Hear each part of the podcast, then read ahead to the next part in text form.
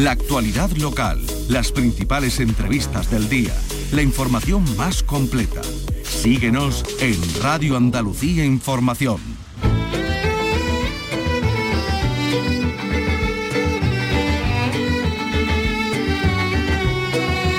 Andalucía es cultura. Con Vicky Román. Hola, ¿qué tal? ¿Qué tal todos? ¿Qué tal tú también, Carlos? Carlos López, ¿Qué tal? Pues yo muy bien, aquí, aquí andamos. bueno, aquí hoy y estos próximos días, eh, los dos solitos, para contaros ¿Sí? todo lo que pasa en el ámbito cultural en estas jornadas que huelen ya cada vez más a, a Navidad, como vamos a ir viendo conforme estemos más cerca. Pero que hoy aquí nos trae música, música que nos evoca el cine.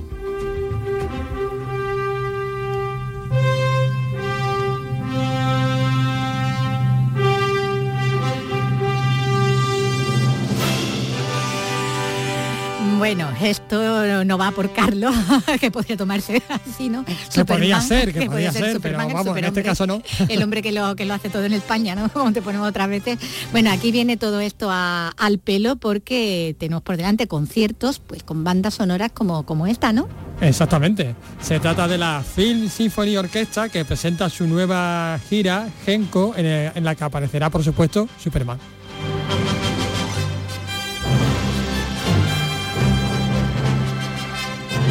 Pues la primera parada será en Sevilla, sería será el 22, el día de la lotería, y un día más tarde será en Granada.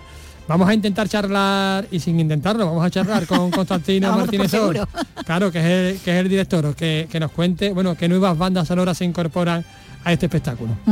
Bueno, pero además de música hay que hablar, eh, bueno, vas a hablar tú también de, una propuesta escénica de, de, una artista malagueña y que se va a poder disfrutar en el Teatro Central de Sevilla, ¿no? Por partida triple. Por partida triple, sí señor. Hablamos de la bailarina, coreógrafa y directora de escena malagueña Luz Arcas, bueno, que se convierte, fíjate, en la primera artista protagonista de un ciclo propio en el Teatro Central de Sevilla. El Teatro Central es eh, pues un teatro de la Junta de Andalucía. ¿no? El emblemático espacio escénico, pues bueno, va a coger tres espectáculos creados, interpretados incluso también y dirigidos por la malagueña junto a su compañía, la conocidísima La Fármaco, el primero de ellos eh, se presenta esta tarde y se titula Psicosis. O sea, ya, eh, uy, inquietante eso, ¿eh? Inquietante, inquietante. es la primera vez que se pone detrás de... Es que es teatro puro, digamos. Bueno, puro, no puro, no pero bueno, digamos que, hay más texto. Sí, y bueno, y tú nos lo vas a detallar mm, todo ahora seguro dentro de, un poquito. Bueno, vamos a hablar también, tenemos que hablar también de libros, de los que estos días nos están recomendando los libreros andaluces para que los regalemos eh, en Navidad o para que los pidamos a, los Reyes Magos. Libros de todos los estilos, de todas las épocas, para todo tipo de lectores. Y hoy los prescriptores van a ser los responsables de una librería de Huelva, la librería Saltés, que tiene nada menos que 50 años de historia que es toda una marca sin duda de la que nos alegramos aquí un montón, porque nos encantan las librerías y, sobre todo que lleven abiertas tanto tiempo acompañando a generaciones. Y también vamos a hablar largo y tendido enseguida de una, porque así es como vamos a abrir, de una de esas novedades que van llegando a las librerías, que en muchos casos van a ser también pues una opción de regalo. Una de esas novedades es la última novela de la argentina Agustina Basterrica, Las Indignas, una distopía muy perturbadora ambientada en un mundo tóxico tras un colapso por cambio climático y por un apagón tecnológico eh, en el que sobreviven un grupo de mujeres eh, que han buscado protección en una casa hermandad, en una peculiar congregación religiosa dedicada a un extraño culto basado en el sacrificio, en el castigo y en la sumisión lo cual ya es un escenario de pesadilla del que nos va a dar cuenta escondidas y por escrito una de las jóvenes allí acogidas que, actúa así pues como, como narradora.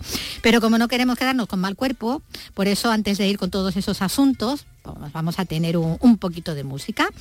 Hablábamos aquí del aniversario ayer, ayer lo, hacíamos, ¿no? Del aniversario del nacimiento de Sinatra y lo vamos a recordar en estos días prenavideños con un tema muy, muy también de, la época. Y dentro de ese disco de duetos que se marcó Sil eh, en su regreso, ese estándar, ¿no? Y ahí sonaba, además se lo había grabado en los mismos estudios y con algunos de los músicos que también habían trabajado con el propio Sinatra y había quedado, mira, así de bonito, mira qué bonito para empezar.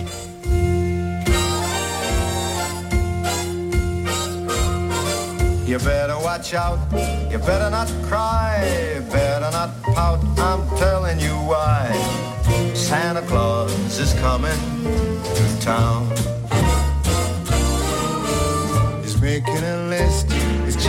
Twice. He's gonna find out who's naughty or nice. Santa Claus is coming to town. He sees you when you're sleeping. He knows when you're awake. He knows if you've been bad or good, so be good for goodness sake. Oh, you better watch out. You better not cry. You better not pout. You why. Santa Claus is coming to town.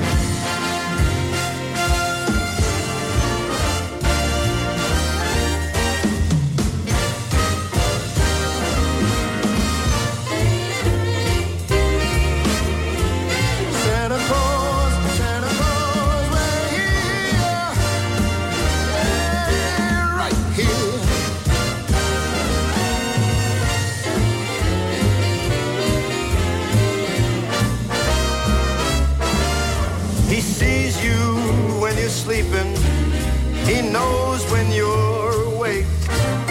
He knows if you've been bad or good. So be good for goodness sake. You better watch out. You better not cry. You better not pout. I'm telling you why. Santa Claus is coming to town.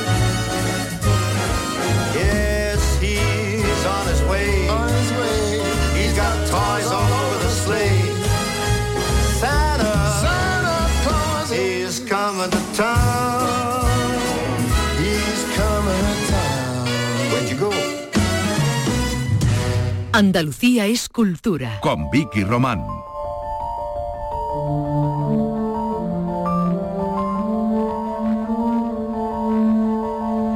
Escribo con esta pluma pequeña y afilada que guardo celosamente en el ruedo de mi camisón blanco, con la tinta que oculto en el piso, debajo de las tablas de madera, en estas hojas que escondo entre mi piel y una faja que confeccioné para sostenerlas, cuando es necesario llevarlas conmigo, cerca de mi corazón, debajo de la túnica gris, esta túnica que antes usaron los hombres que vivieron acá.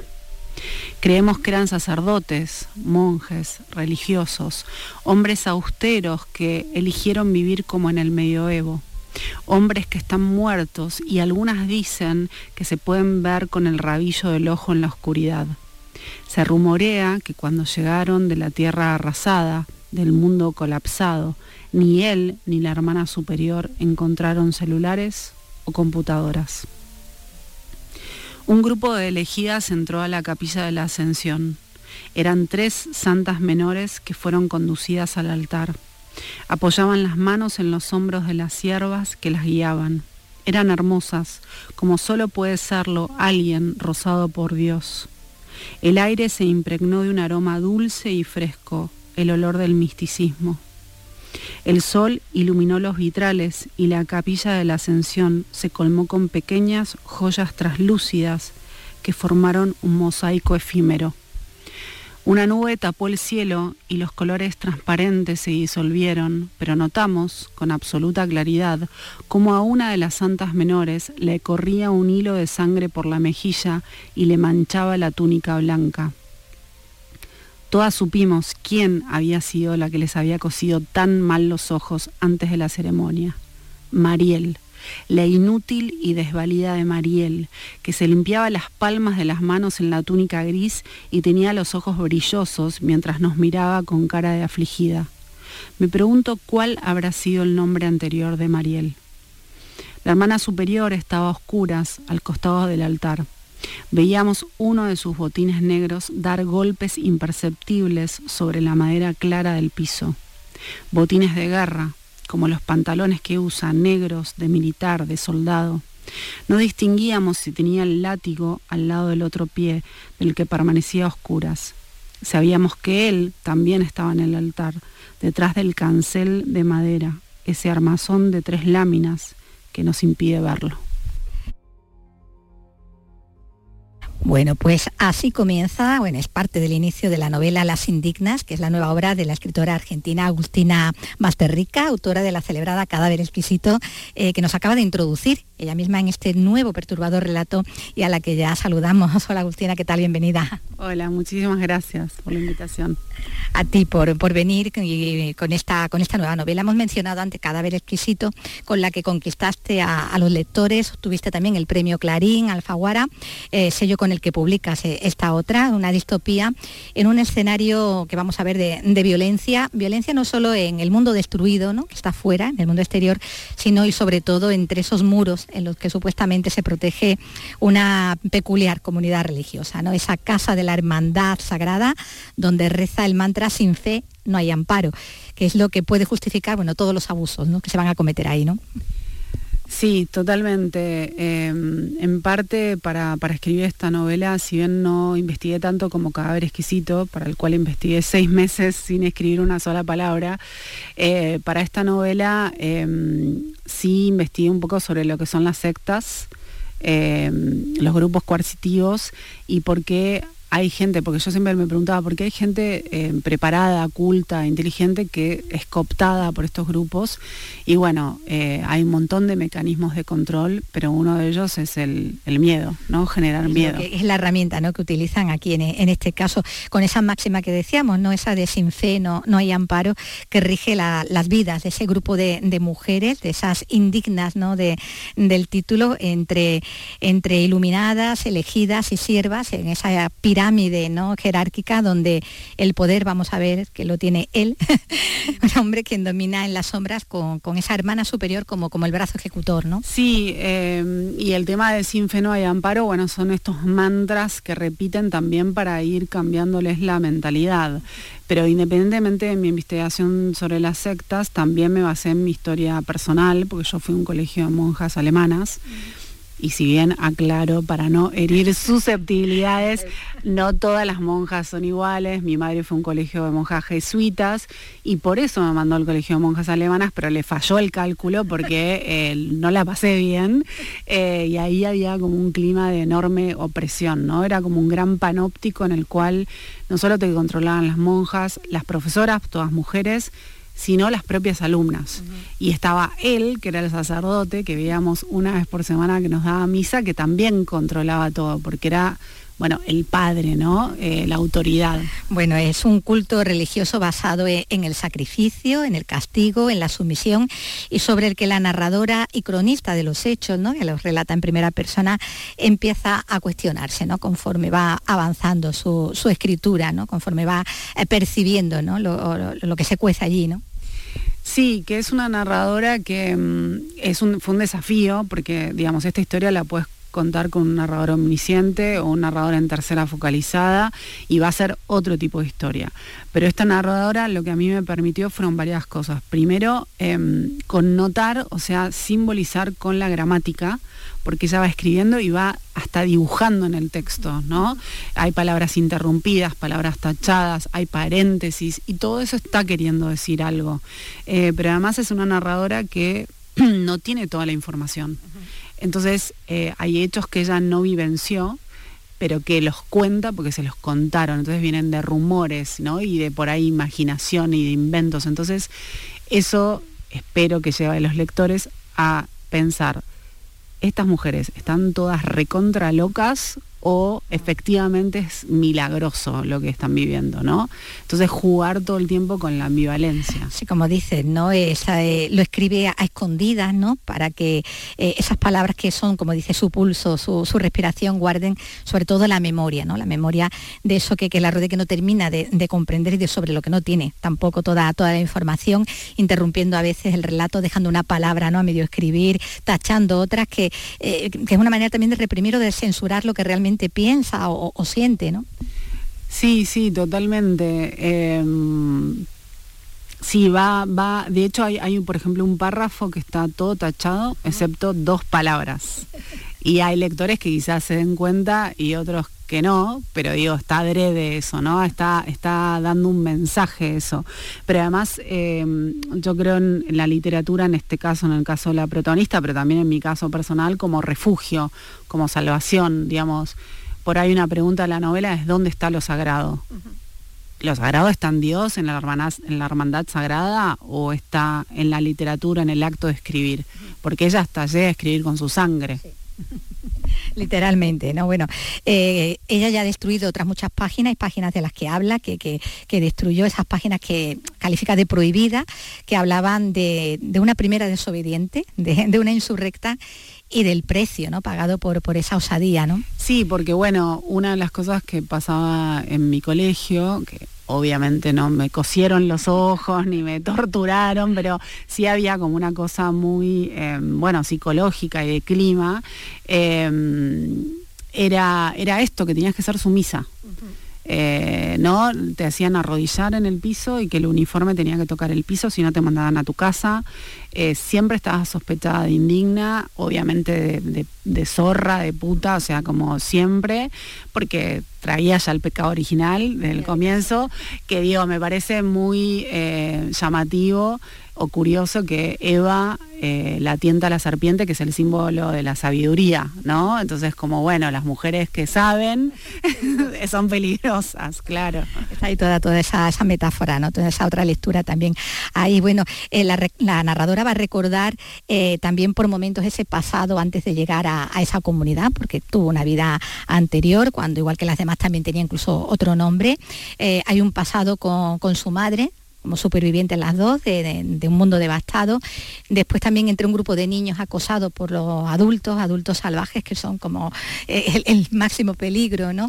Eh, la pones en esos en escenarios eh, de manera que, ninguno de los personajes guarda recuerdo de un tiempo diferente a ese en el que han crecido. ¿no? Ellos ya han nacido en un planeta arrasado por los desastres naturales, por un gran apagón, por guerras por el agua. Es un escenario distópico, pero desde luego no inverosímil, ¿no? No, porque bueno, lamentablemente lamentablemente ya estamos respirando microplásticos. Em, me decía eh, otra periodista, Rosa, que ya hay estudios que dicen que a lo largo del mes, por lo que respiramos y lo que comemos, es como si nos comiéramos una tarjeta de crédito entera. o sea, digo, a ver, el aire contaminado, ¿no? Es como las garras del agua no sucedieron, pero no falta tanto, me parece. Eh, o sea, llevo lo que está ya sucediendo lentamente a un extremo total son migrantes climáticos, ¿no? Lo llegas a, calificar. Bueno, la Casa Hermandad se erige, eh, decíamos, como, como un refugio en el que protegerse de, la contaminación, por eso viven ahí apartadas de, ese mundo eh, exterior y, hostil, viven aisladas, ¿no? Las tienen aisladas, eh, presas sometidas a los designios, como estamos diciendo, de ese culto oscuro, que ha erradicado por otra parte el culto al que califican del dios equivocado, el, hijo, el dios erróneo, el hijo falso y la madre negativa, ¿no? Sí, sí, hay bueno un rechazo a lo que sería la religión católica, porque también lo que trabaja, lo que intento trabajar en la novela es el tema de que no hay eternidad, digamos. Yo no creo en el concepto de la eternidad. Entonces, eh, una religión como la católica, ¿no? que tiene siglos y siglos y siglos, también se puede acabar, la humanidad también se puede acabar. Eh, entonces, eh, si bien rechazan ese culto, eh, hay mucha simbología relacionada con ese culto. De hecho, hermana superior. Sí, hermana superior. No, ya la gente le dice madre superiora directamente al personaje. Eh, y hay, por ejemplo, una escena puede pensarse como una imagen de una de ellas, María de las Soledades, que le pisa la cabeza a Élida, eso puede ser eh, San Jorge del Dragón, hay otra que una la baja y la, tiene en los brazos, podría ser pensado como la piedad, y hay un montón de referencias así que, bueno, rozan la religión que yo conozco, que es la católica. Bueno, las indignas tienen que, purificarse ¿no? E, en ese lugar que supuestamente las protege del mundo intoxicado y, lo hacen sin cuestionarse nada, porque bueno, se lo cuestiona a las narradoras y así. Algunas incluso lo hacen con una especie de, fervor sádico, eh, porque siempre hay otras más débiles, antes hablaba ¿no? de la que él pisa la, cabeza, eh, de cuyo dolor y desgracia hasta mm, parece que disfrutan, ¿no? Parece no disfrutan, ¿no? extraen hasta cierto placer, ¿no? Bueno, porque son mujeres que, mm, que, afuera no tienen nada, entonces se tienen que adaptar y sobrevivir. Y en esa adaptación se vuelven, se vuelven cómplices, o sea, son oprimidas, pero son cómplices de sus opresores y ellas también oprimen, ¿no? Eh, y aparte está en estas categorías la ilusión del privilegio. Si se portan bien, si son obedientes, pueden llegar a ser iluminadas, por ende pueden comer mejor, estar, digamos, mejor, que es una ilusión, porque no tienen el, comprobante, digamos, de que eso va a pasar.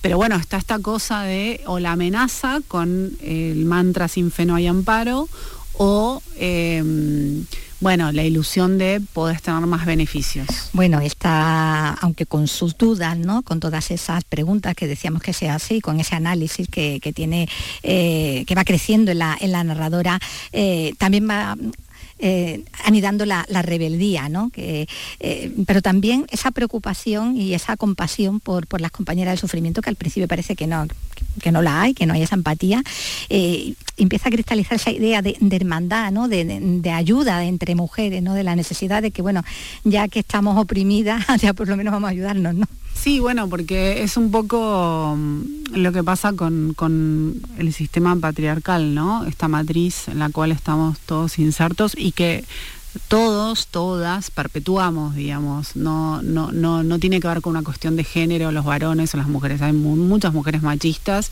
Y como decía Simón de Beauvoir, para que el opresor tenga tanto poder tiene que haber cómplices dentro de los oprimidos.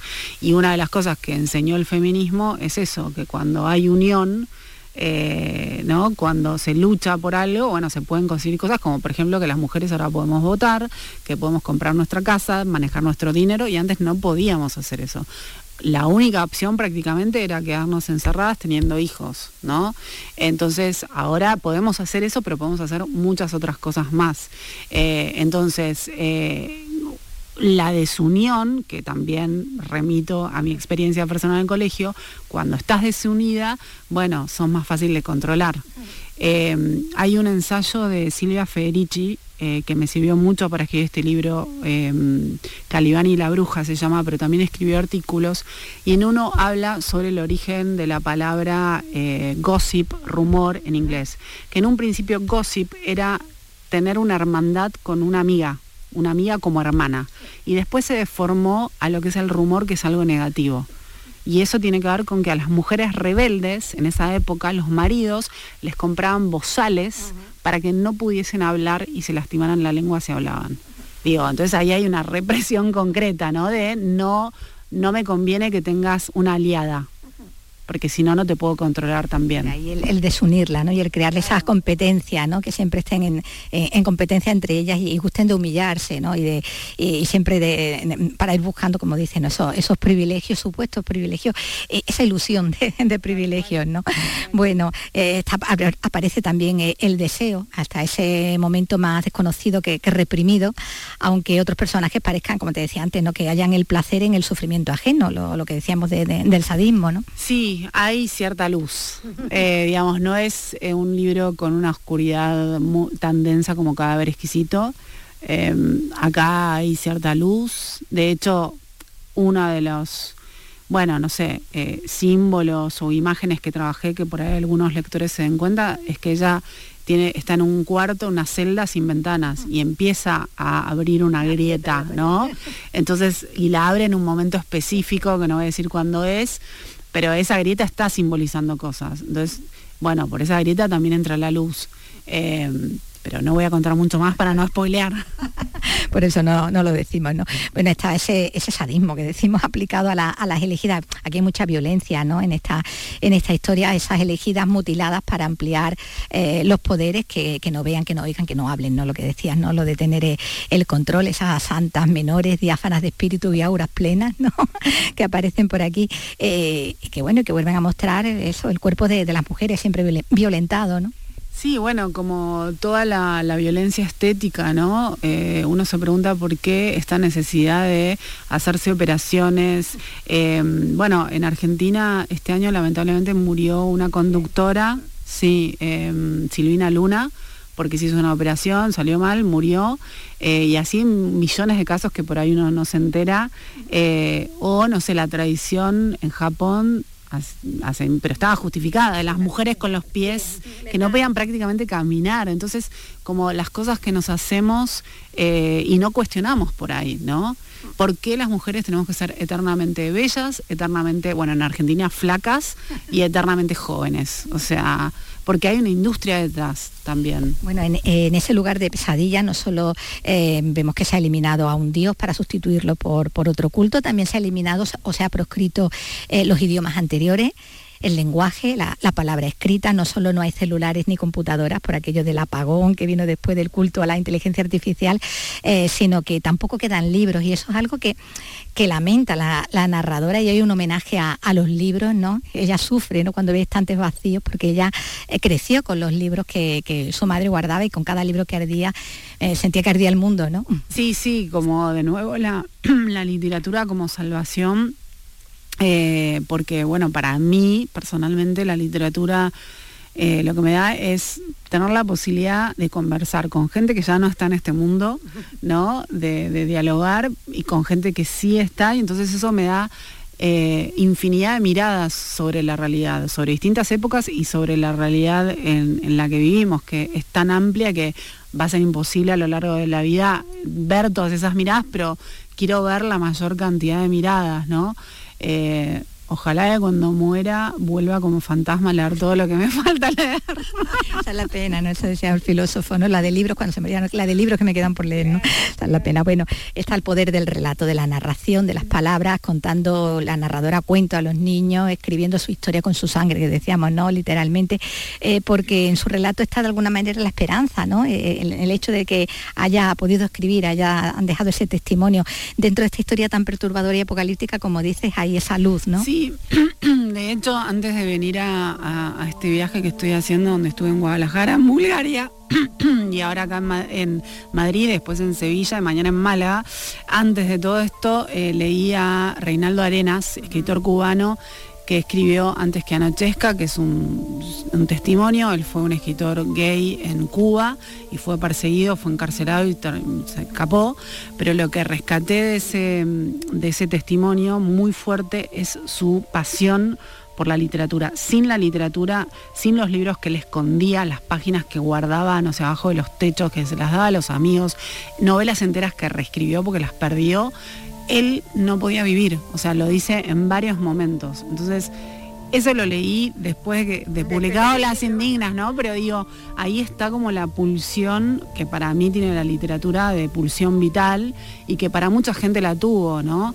El diario más famoso es el de Ana Frank, digo, yo no sé cómo le hubiese pasado a Ana Frank sin escribir ese diario, pero sin duda probablemente le ayudó a pasar por el, horror que pasó y hay un montón de ejemplos así a lo largo de la historia reales. Bueno, pues esta es una ficción, afortunadamente, afortunadamente, la que nos ha traído Agustina Basterrica eh, con esta Las Indignas que acaba de publicar eh, en Alfaguara y que, bueno, tan amablemente, bueno, pues nos ha comentado hoy. Pues muchísimas gracias, Agustina. Muchísimas gracias a vos por tu lectura, me encantó. Gracias. Un abrazo.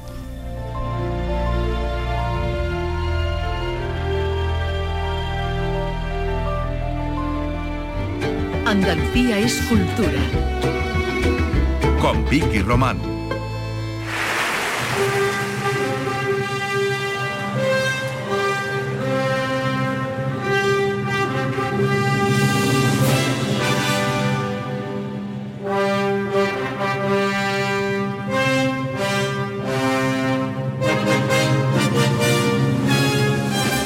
Estamos escuchando la Film Symphony Orquesta porque regresa a Andalucía como el turrón por Navidad este 22 de diciembre. Si no te ha tocado la lotería y si te ha tocado, pues mejor aún, tiene la primera cita en Sevilla. Vamos a hablar ya con Constantino, Constantino Martínez Zorts, que es el director. Hola, ¿qué tal? Buenas tardes.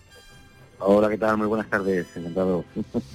Bueno, es así, ¿no? El día 22, la primera cita en Andalucía con este nuevo trabajo, este nuevo espectáculo ENCO. Correcto, sí, volvemos a Sevilla el 22, el viernes a las 8 de la tarde, a Fibes, con Gen, con la nueva gira de Film Symphony Orchestra. Estaremos el sábado 23 en, en Granada, en el Palacio de Congresos, llevando este nuevo espectáculo eh, inspirado con la poética pues, de esta palabra, ¿no? que tiene un trasfondo tan, tan potente, ¿no? un cambio transformador interior del cual no hay vuelta atrás, eh, algo que han experimentado muchos actores, eh, personajes ¿no? célebres en, en la historia del cine.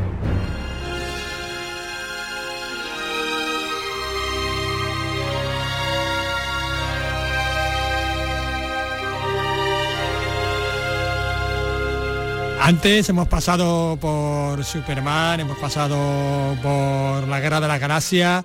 Esta vez, ¿qué se ofrece? ¿Qué personajes? ¿Qué películas? Pues, pues sí, planteamos un viaje, un recorrido por la historia del cine intentando ser lo más justos con todos los géneros, compositores y décadas. Vamos a poder disfrutar de bandas sonoras memorables como Indiana Jones y el Templo Maldito, El Padrino, por ejemplo, Desayuno con Diamantes, historias míticas con un genco eh, claro, con películas como Mulan, por ejemplo, Pocahontas de Disney, eh, y bueno, yéndonos a los clásicos también, las músicas de Espartaco, por ejemplo, o Apolo 13, ¿no? De esta partitura célebre de James Horner, que estuvo nominada en el 95. Con es un viaje muy variado eh, que intenta, pues bueno, hacer justicia con el mayor número de, de géneros cinematográficos. Y también habrá espacio para 007, por ejemplo, para, o para La Roca, con esa acción que tiene una banda sonora La Roca. Yo creo que es lo mejor que tiene la película. bueno, la película no olvidemos una película también hay, hay cine de, acción, palomitero, ¿no? De, Claro que palomitas, de manta, ¿no? Que también nos gusta mucho. Y de luego, pues sí, la música de, de Hans Zimmer, Nick Lennon y, Harry Gresson Williams es de lo mejorcito, una banda sonora que, marcó el origen de un género, ¿no? De un género que, que, que, ya han replicado muchos, incluso Hans Zimmer, ¿no? Películas como, como El Gladiator, ¿no? Como Piratas del Caribe, que siempre hay algo de ese sello que es tan reconocible y que, bueno, funciona también en la peli con una banda sonora, como bien comentas, memorables, ¿no? En, en La Roca o 007 Skyfall, obviamente, que comentabas con el número, la canción de, de Adele, con la que abrimos en espectáculo con un inicio muy potente, muy impactante y que al público está gustando muchísimo.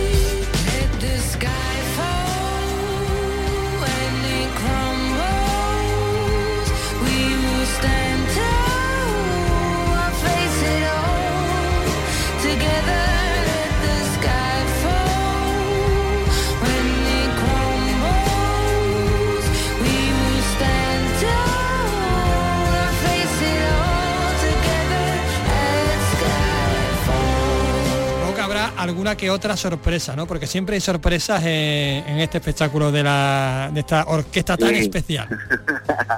Sí, no te- obviamente son sorpresas, no te las puedo desvelar, que no dejarían de serlo, pero sí, claro, el público que ya nos conoce saben que en nuestros conciertos el guion no está todo escrito, o al menos no se desvela hasta que uno no está en la sala y además desde luego de escuchar una gran orquesta de 70 músicos, de un espectáculo con una iluminación impresionante y de mi papel como director de orquesta, presentador, pues bueno, siempre hay sorpresitas que no podemos desvelar que seguro bueno, hacen las delicias del público asistente. Claro, porque digamos que ese es un es uno de los de- del encanto, ¿no? Uno de los de los ganchos de esta de esta orquesta que no solo ofrece pues una banda sonora al uso, ¿no? Sino es todo el espectáculo total que, que lo envuelve. Sí, bueno, ya sabéis que la idea nuestra es la de acercar la, la música sinfónica, la música clásica, eh, la música de orquesta, ¿no? Sinfónica al gran público, utilizando el cine como hilo conductor, ¿no? Que nadie sienta que tiene que ser un, un erudito, un entendido en, en música. No, no, el tema es ir, disfrutar, emocionarse con esas bandas sonoras que nos han hecho reír, que nos han hecho llorar en el cine, en casa, como comentábamos con la mandita, ¿no? Y Sí, dejarse sí, sí. llevar. Que yo, yo os tiendo la mano y a partir de ahí venid conmigo con la orquesta para hacer un viaje emocionante, ¿no? Con todas esas partituras que bajo ese gran paraguas del poder evocador de la música del cine, ¿no? Como suelo comentar, eh, basta con escuchar esos primeros acordes de, de Memoria de África para poder visualizar en nuestra mente a Robert Redford y a Meryl Streep sobrevolando la, la sabana, ¿no? Bueno, lo que pretendemos es eso, que, el público eh, se deje llevar por el poder evocador de la música del cine y que con todo el aderezo que, que implementamos en el concierto, que uno no esté escuchando solamente tiburón, sino que llegue a ver el tiburón, ¿no? En su mente.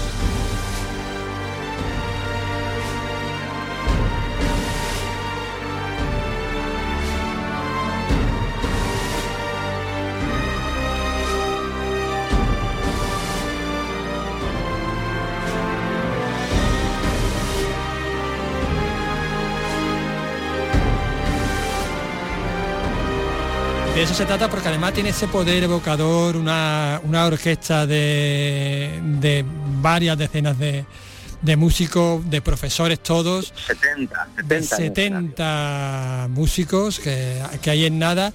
Yo recuerdo, por ejemplo, cuando, cuando vino Z Tangana, este último espectáculo, que él traía también una orquesta. Traía una orquesta que mezclaba con, con, los músicos, mezclaba con el, con el flamenco, y claro, eso le daba un empaque al espectáculo, que claro, eso, era, eso es imbatible, ¿no?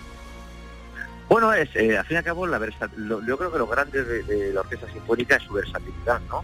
Eh, Hablabas de Zetangana, eh, bueno, son músicas nuevas que, yo creo que ponen de manifiesto realmente eso, que la orquesta es un instrumento muy versátil y que, y en el cine se queda manifiesto, ¿no? Utilizando el mismo instrumento, la orquesta como, como gran instrumento, en función del estilo que utiliza el compositor, del lenguaje musical. Esto nos, nos lleva a la Roma imperial con Espartaco, nos lleva a la película eh, nos lleva a la colonización india con Pocahontas, ¿no? Nos lleva a, China con Mulan o nos lleva al Tíbet, al Himalaya con siete años en el Tíbet, John Williams, ¿no? Consiguen con las escalas, con la instrumentación, hacernos viajar, hacernos eh, teletransportarnos a mundos imaginarios, ¿no? Tiempos remotos igual, lugares eh, desconocidos, ¿no? Allí está, yo creo que el gran poder de, la orquesta, ¿no? Que es capaz de, bueno, de, de generar muchos timbres, generar colores y, y, hacernos viajar, volar de nuestra imaginación.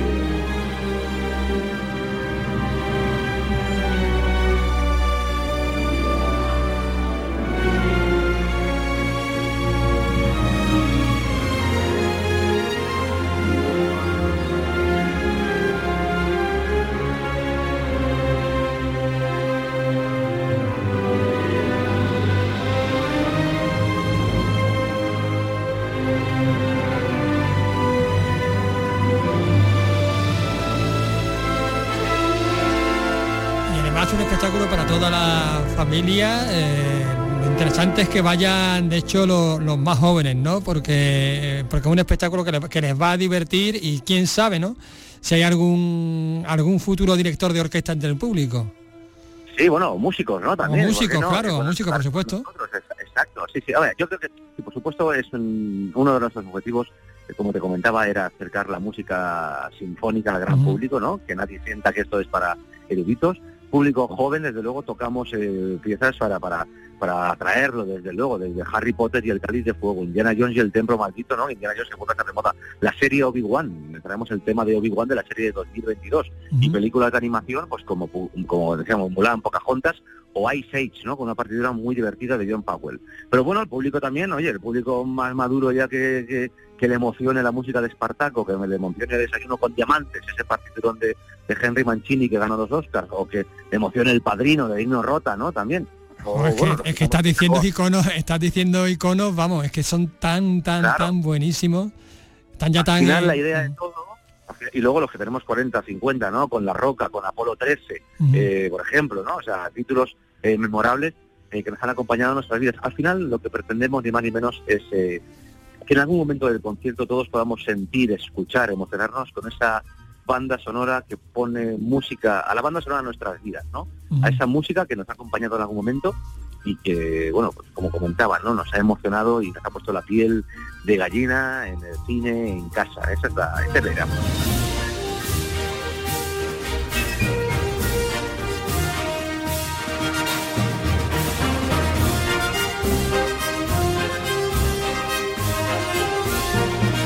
esas bandas sonoras que todos tenemos en nuestra memoria sensorial, ¿no? Como los olores, como los sabores, como los, como los lugares.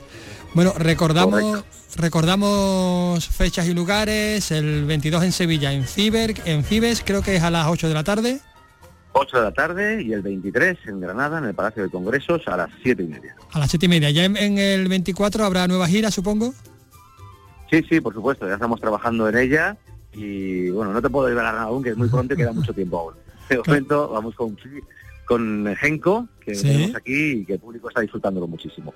Todavía queda mucho para, para el 24, todavía queda muchísimo. Vamos con Genko primero, que también va a tener su, sorpresa. Yo ya me imagino alguna, porque claro, es que hay algunas películas que se acaban de estrenar que son así como muy icónicas, con una banda sonora también muy potente. Así que igual. Por supuesto. Igual, por ahí, por ahí puede haber, puede haber algo. Bueno, pues muchísimas gracias, Constantino, por, por, atendernos. Y nos vemos en el teatro. Vale, nos vemos allí, gracias. Muchas gracias. Buen día.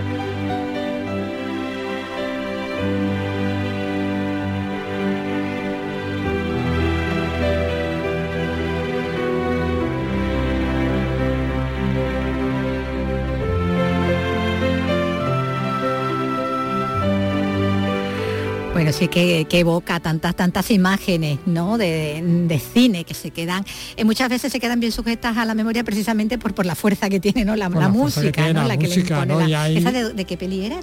Esto es la norma de la casa de la sidra. Ay, qué bonita. Esa es muy de llorar. Sí, muy de llorar. Hombre, claro, Además siempre se llora la misma escena, ¿eh? lo de Príncipe de Nueva Inglaterra, Reyes de no me acuerdo, y Príncipe de Nueva Inglaterra, Reyes de Maine, ¿no?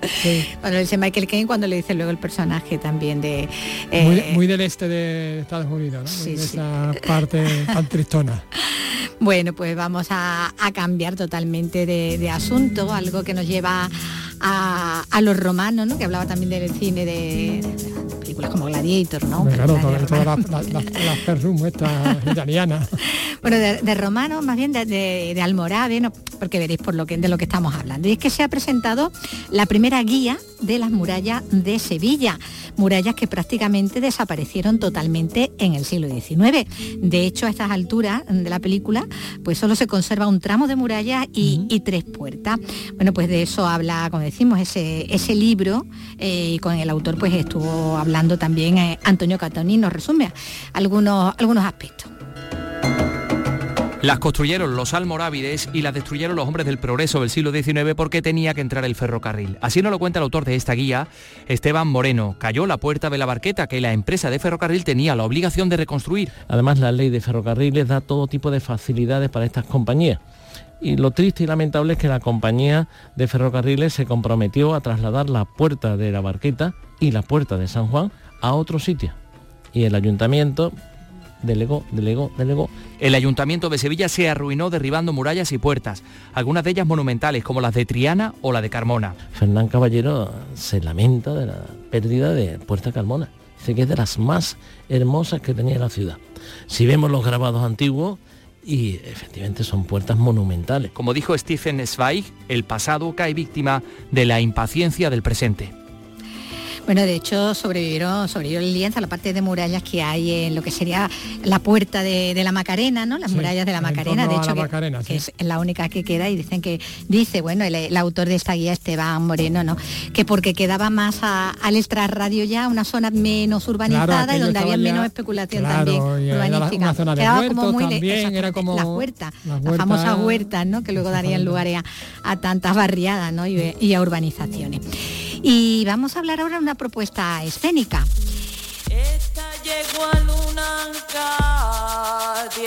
También en Sevilla, porque esta misma tarde se presenta allí la primera de las tres obras que la coreógrafa malagueña Luz Arcas, junto con su compañía La Fármaco, va a representar en el Teatro Central de, la capital, aquí al ladito. Bueno, es la primera vez que este teatro le dedica un ciclo completo a una sola artista, ¿no, Carlos? Exactamente. También ha realizado, se han ofrecido talleres durante toda la semana. En cualquier caso, el espectáculo que, estrena, que se estrena hoy a las 7 de la tarde se titula Psicosis, junto a la actriz Natalia Huarte.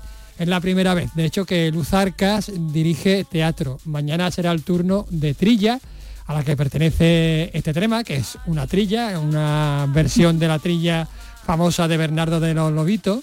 un poquito.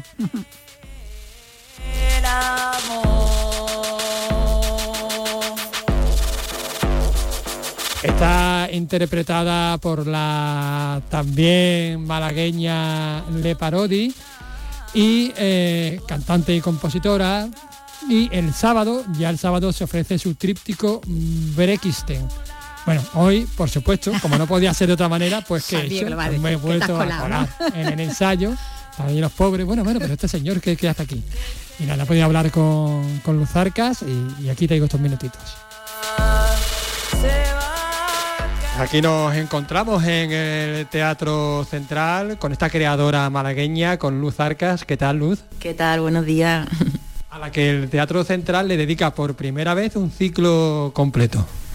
Sí, la verdad que es muy, muy emocionante poder presentar tres trabajos que para mí, bueno, pues son fundamentales en mi trayectoria y, y, bueno, que va desde, lo, desde una propuesta más teatral en el que la palabra tiene un peso importante, a, propuestas puramente físicas, ¿no? De, como de, danza pura.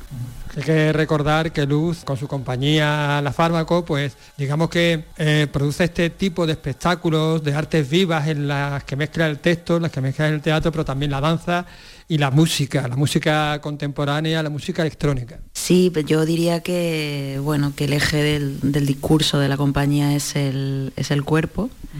Eh, y luego pues el cuerpo dialoga con, con con otras disciplinas, con otros lenguajes, con otra arte. Sí me interesa mucho el trabajo de la música en directo porque me, interesa mucho que un poco que, todo el fenómeno suceda sobre la escena, ¿no? que esté vivo y que sea algo eh, bueno, pues no impuesto desde afuera. Y, mm, también siento que es un trabajo que, dialoga con, algo también más de instalación, instalativo, o sea que de alguna manera va del cuerpo a las artes plásticas, al, al, al texto, ¿no? a la música. Digamos que es una corriente en la que ya se va, se lleva avanzando e investigando algún tiempo y bueno, Luz Arca es una de estas artistas, estas creadoras a la vanguardia, no solo en Andalucía, no solo en España, también en Europa. Luz, de este tríptico, digamos, ¿qué parte es la que presentas hoy, la que estrenas? Bueno, eh, se van a presentar tres piezas. Eh, hoy se presenta Psicosis 448 de Sarah Kane que mm, bueno, es una autora que creo que es un referente para casi todo el mundo del, teatro y que es pues ya un clásico de la literatura universal. Eh, que es precisamente esa pieza más teatral em, y que está interpretada por una actriz que, bueno, que yo admiro muchísimo, que es Natalia Buarte. Y, mm, y bueno, es una propuesta que habla eh, directamente del, tema del suicidio, que bueno, la autora se, suicidó, dicen que este texto es un poco una nota de, suicidio. Y para mí es, una manera de, reconciliarme un poco con, esa necesidad de, de, algunas, de algunas personas, ¿no? Eh, bueno, pues de no participar de la especie humana, ¿no? que es un sentimiento muy duro que nos cuesta mucho asumir que existe, pero que existe y que nos cuesta mucho comprender y por eso me parece muy, muy, muy importante eh, pues bueno, eh, habitarlo en la escena. El jueves continúas con Trilla, este cante popular, cante por Trilla, pero también es una acción que es la acción de trillar, ¿no? de recoger, de recoger no, de discriminar de discriminar el polvo de la paja. Eso es, eso es. Sí, son, pertenece a los cantes de labor, a los cantes del trabajo y realmente en toda la pieza se, se aborda también toda, toda esa bueno, el cuerpo del trabajo, ¿no? que, nos parece también muy significativo de este, de este tiempo y que es un tema que a mí me ha interesado y he abordado de diferentes puntos de vista. Es un dúo mío eh, con, con Le Parodi, que es una compositora de música electrónica con, bueno, con, muchas influencias del folclore andaluz, ambas somos malagueñas. Em, y, es una propuesta puramente dancística eh, que bueno diría que es una especie de, em, de fluir entre, entre las lágrimas, el sudor, el llanto, el parto, ¿no? como referentes del, del folclore universal y con toda su potencia eh, poética y como motor para, para, para el lenguaje corporal y musical. Le parodie Sole, Soledad, con la que hemos hablado alguna, alguna vez. Me encanta esa trilla que tiene. Suena en esta obra. Que suena en esta obra. Sí, sí, fue, mm, bueno, eh, a mí me, fascina ese, ese, momento musical de la pieza, pero sí, es eso, ¿no? Es esos, mm, esos referentes del folclore, como pueden ser las trillas, también hay otro tipo de, de cantes, se samplean alleos mm, de la paquera, y luego también hay otras voces del folclore femenino universal, ¿no? Aparecen también referencias a, las kurdas. Y bueno, me parece que eso, diría que es un trabajo eh, muy femenino y, muy radical en un sentido y que es un, dúo de, danza y música, pero que en el fondo es como un gesto también de arte contemporáneo porque está entre la sesión musical, la pieza de danza, el, no sé, me parece un género muy híbrido. Y el sábado finalizamos con el tríptico que tiene un título complicado. Dímelo tú por qué. Es Bekristen, que es... ¿Los cristianos? Sí, significa cristianos en lengua fan, que es una lengua de Guinea Ecuatorial donde empezó el proyecto. Y, ese es el tríptico propiamente dicho, que es una pieza larga de casi tres horas con, con dos intermedios. Eh, y es, bueno, es un trabajo en el que llevo cinco años, en realidad siete desde que se empezó a concebir, pero bueno, la primera pieza se estrenó hace cinco años. Y mm, bueno, para mí creo que, en esa pieza se, sintetiza un poco toda, toda mi búsqueda, ¿no?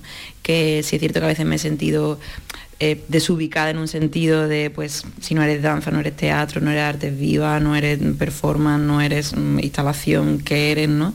Y siento que en esa pieza me he quedado muy tranquila en el sentido de que todo ese mundo...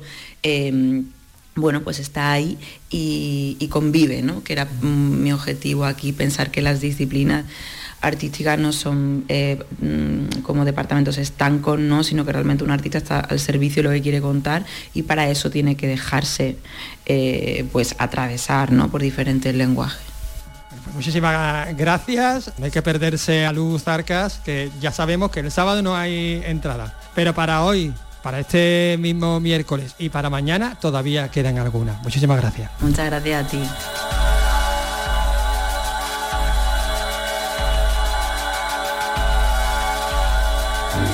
Andalucía es cultura. Con Vicky Román. Y con Carlos López y del teatro, de la escena, nos vamos a ir a, los libros, nos vamos a ir a Huelva por dos motivos relacionados además con ellos. Primero, una convocatoria esta misma tarde. El Centro de Comunicación Jesús Hermida va a acoger a partir de las cinco y media eh, la iniciativa 30 voces y un grito por Palestina, que es una lectura en la que se van a unir distintas voces relevantes de la literatura onubense, una iniciativa solidaria en la que los autores van a donar libros de su autoría a favor de la ONG Médicos Sin Fronteras para ayudar a, los damnificados entre el pueblo mm, palestino. Y en Huelva seguimos hablando de libros, en ese recorrido que estamos haciendo todos estos días por las librerías andaluzas para que nos hagan recomendaciones, ¿no? recomendaciones eh, de libros. Y hoy pues hablamos con Estrella Villalba, que es la dueña de la librería Saltés. Hola Estrella, ¿qué tal? Muy buenas. Hola Vicky, ¿qué tal? Encantada de, estar aquí con vosotros. Y nosotros de contar contigo hoy para, bueno, para hablarnos, para darnos esas recomendaciones y para hablar de, tu librería, que, bueno, que tiene la marca de, llevar ya 50 años, ¿no? Abierta, ¿no? Sí, así es. El 50 aniversario precisamente lo hicimos el año pasado, ya estamos a punto de cumplir incluso 52 con 2004, 2024 asomando. Y, sí, la verdad es que tengo la suerte de, estar al frente de esta librería book insignia de, la literatura en, Huelva y, feliz. ¿Cómo, se hace para, sobrevivir después más de 50 años, más de, medio siglo a tantas cosas? Bueno, eh, bien es verdad que yo llevo al frente de esta librería hace cuatro años. Eh, anteriormente ha habido eh, dos generaciones mm. no consanguíneas, dos generaciones de diferentes propietarios que han hecho por cada una su momento, cada una su momento histórico y sus peculiaridades, pues hacer frente en una ciudad tan pequeña como es Huelva también. Eh, una librería que, bueno, que siempre ha estado también muy vinculada a cierta inquietud social y política en la ciudad y bueno, no es fácil, pero bueno, tampoco hay que ser tan agorero en cuanto siempre nos están diciendo que el mundo del libro está en crisis, ¿no? Mm. Eh, sin embargo, la realidad es que las librerías prevalecemos, nos mantenemos y, sobrevivimos, o más que eso, vivimos y bueno, no nos hacemos ricos, pero eh, mantenemos nuestros negocios, mantenemos nuestras plantillas y, bueno, ahí estamos, ¿no? Bueno, además de, vendiendo y recomendando libros, eh, pues con más actividades, ¿no? Hacéis ahí en Saltés? Pues mira, desde Club de Lectura eh, eh, tenemos presentaciones tanto de, autores y autoras de, la ciudad como de otra, otro tipo de iniciativas donde bueno, acompañamos y, servimos de espacio tanto fuera de, la librería, porque la librería no deja de ser pequeñita, pero también hacemos muchas cosas aquí, aquí dentro. Eh, bueno, sobre todo eso, en torno a presentaciones de libros, encuentros literarios y, y bueno, alguna que otra actividad. Como por ejemplo ahora estamos eh, de cara a la Navidad y de cara a crear una red de regalos literarios. Hemos montado eh, el libro invisible, que viene a ser una analogía de, del conocido amigo invisible, donde todos, sin conocernos nadie, bueno, eh, quitando algún desconocido que se conozca entre sí, ¿no? Pero nadie se conoce entre sí y es muy bonito porque se crea esa red literaria que sin conocer a nadie, pues nos regalamos entre todos y todas eh, un libro eh, con todo el cariño, todo el amor de, ese regalante que te hace ese libro, ¿no? qué bonito. Y, bueno, ahí estamos, ingeniándola y, dándole vuelta a este mundo. Así estáis tan ocupados, ¿no? Desde esta mañana, que es bien liadito que estáis ya ¿no? con, con las fechas y bueno, con iniciativas como esta, claro. Hmm. Ya también la Navidad, la Navidad hace ahí su, trabajo, ¿no? Ahora son momentos también y época más fuerte. Vamos a la, bueno, mm, las recomendaciones. Vamos a las recomendaciones, antes que, no, nos, coja el toro, sí, sí. Que el libro Sí, pues pues mira, os traigo tres recomendaciones, eh, una de ellas más destinada al público juvenil, pero sí que es cierto que, la puede leer cualquier adulto, adulta con mentalidad curiosa y es una historia escrita por Edward Carey de eh, Irimonger, eh, es una trilogía, esta es la primera parte que la edita Blacky Book, y es una historia de personajes un poco excéntricos, muy timbartianos, donde, bueno, eh, es una historia familiar donde coleccionan objetos un poco extraños y, la verdad es que la historia es eh, encantadora, divertida y tiene ese momento de intriga de ese, con esos personajes tan excéntricos, como digo, ¿no? Eh, también una novela ya destinada al público más adulto. Eh, es una novela que, mm, tiene un, cierto enganche, tiene personajes muy encantadores. La verdad es que este libro, Lecciones de Química, editado por Salamandra y escrito por Bonnie Garmus, es una historia que de hecho creo que se está haciendo una, serie eh, con personajes, como digo, también muy, muy atractivos, donde será una, comedia eh, muy atractiva también hay crítica social, hay feminismo y, hay, y es una historia con enjundia. Y ya la última, por meter un poquito de ensayo, eh, la editorial Barling está haciendo una, colección muy linda de, ensayos pequeñitos, eh, muy manejables, casi de bolsillo. Y en este caso el que quería traer a colación es el arte de contar la naturaleza, precisamente escrito por una ex librera, Lucy Romero, eh, y nos acerca a la naturaleza como eh, propio género literario, literario ¿no? Y es un ensayito encantador y la verdad es que se lee súper bien y muy recomendable también. Bueno, qué buenas recomendaciones. Esto toma nota, ¿verdad, Carlos? Son monje, monje eh, lecciones, de, química. y el arte de contar la naturaleza, que creo que nos has dicho la editorial, ¿no? Sí, no, Barley, la editorial Barley. Sí, sí, sí, Oye, pues tomamos nota de todas estas recomendaciones eh, que nos acaban de hacer de las de la librería Saltés, que está eh, desde hace 50 años en Huelva. 51, 51. 51, es verdad, ya sin, para los 52. Y que, bueno, en este momento pues dirige eh, Estrella Villalba, que nos ha atendido. Pues muchísimas gracias, Estrella, que vaya muy bien esta campaña navideña. Muchísimas gracias. Y que haya mucha venta, fiesta. mucha venta de libros. que se lea mucho. y felices fiestas también. gracias. Un abrazo. Un abrazo.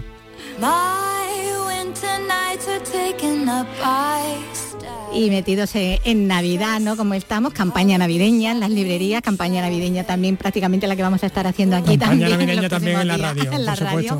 Pues vamos a, despedir con, un tema que, nos la evoca, con esa granja de arbolitos de Navidad en la que vivía pues Taylor Swift.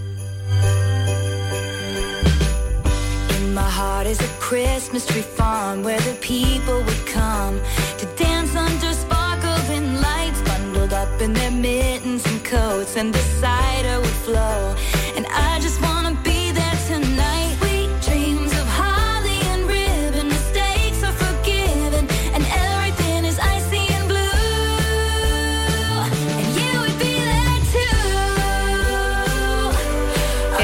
decirlo, soy una artista joven a la que hay que promocionar.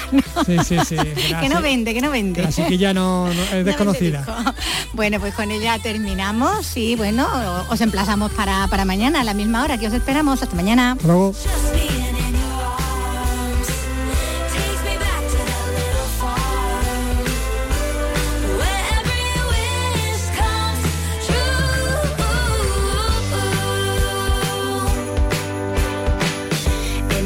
Luego. is a Christmas tree farm. There's a light in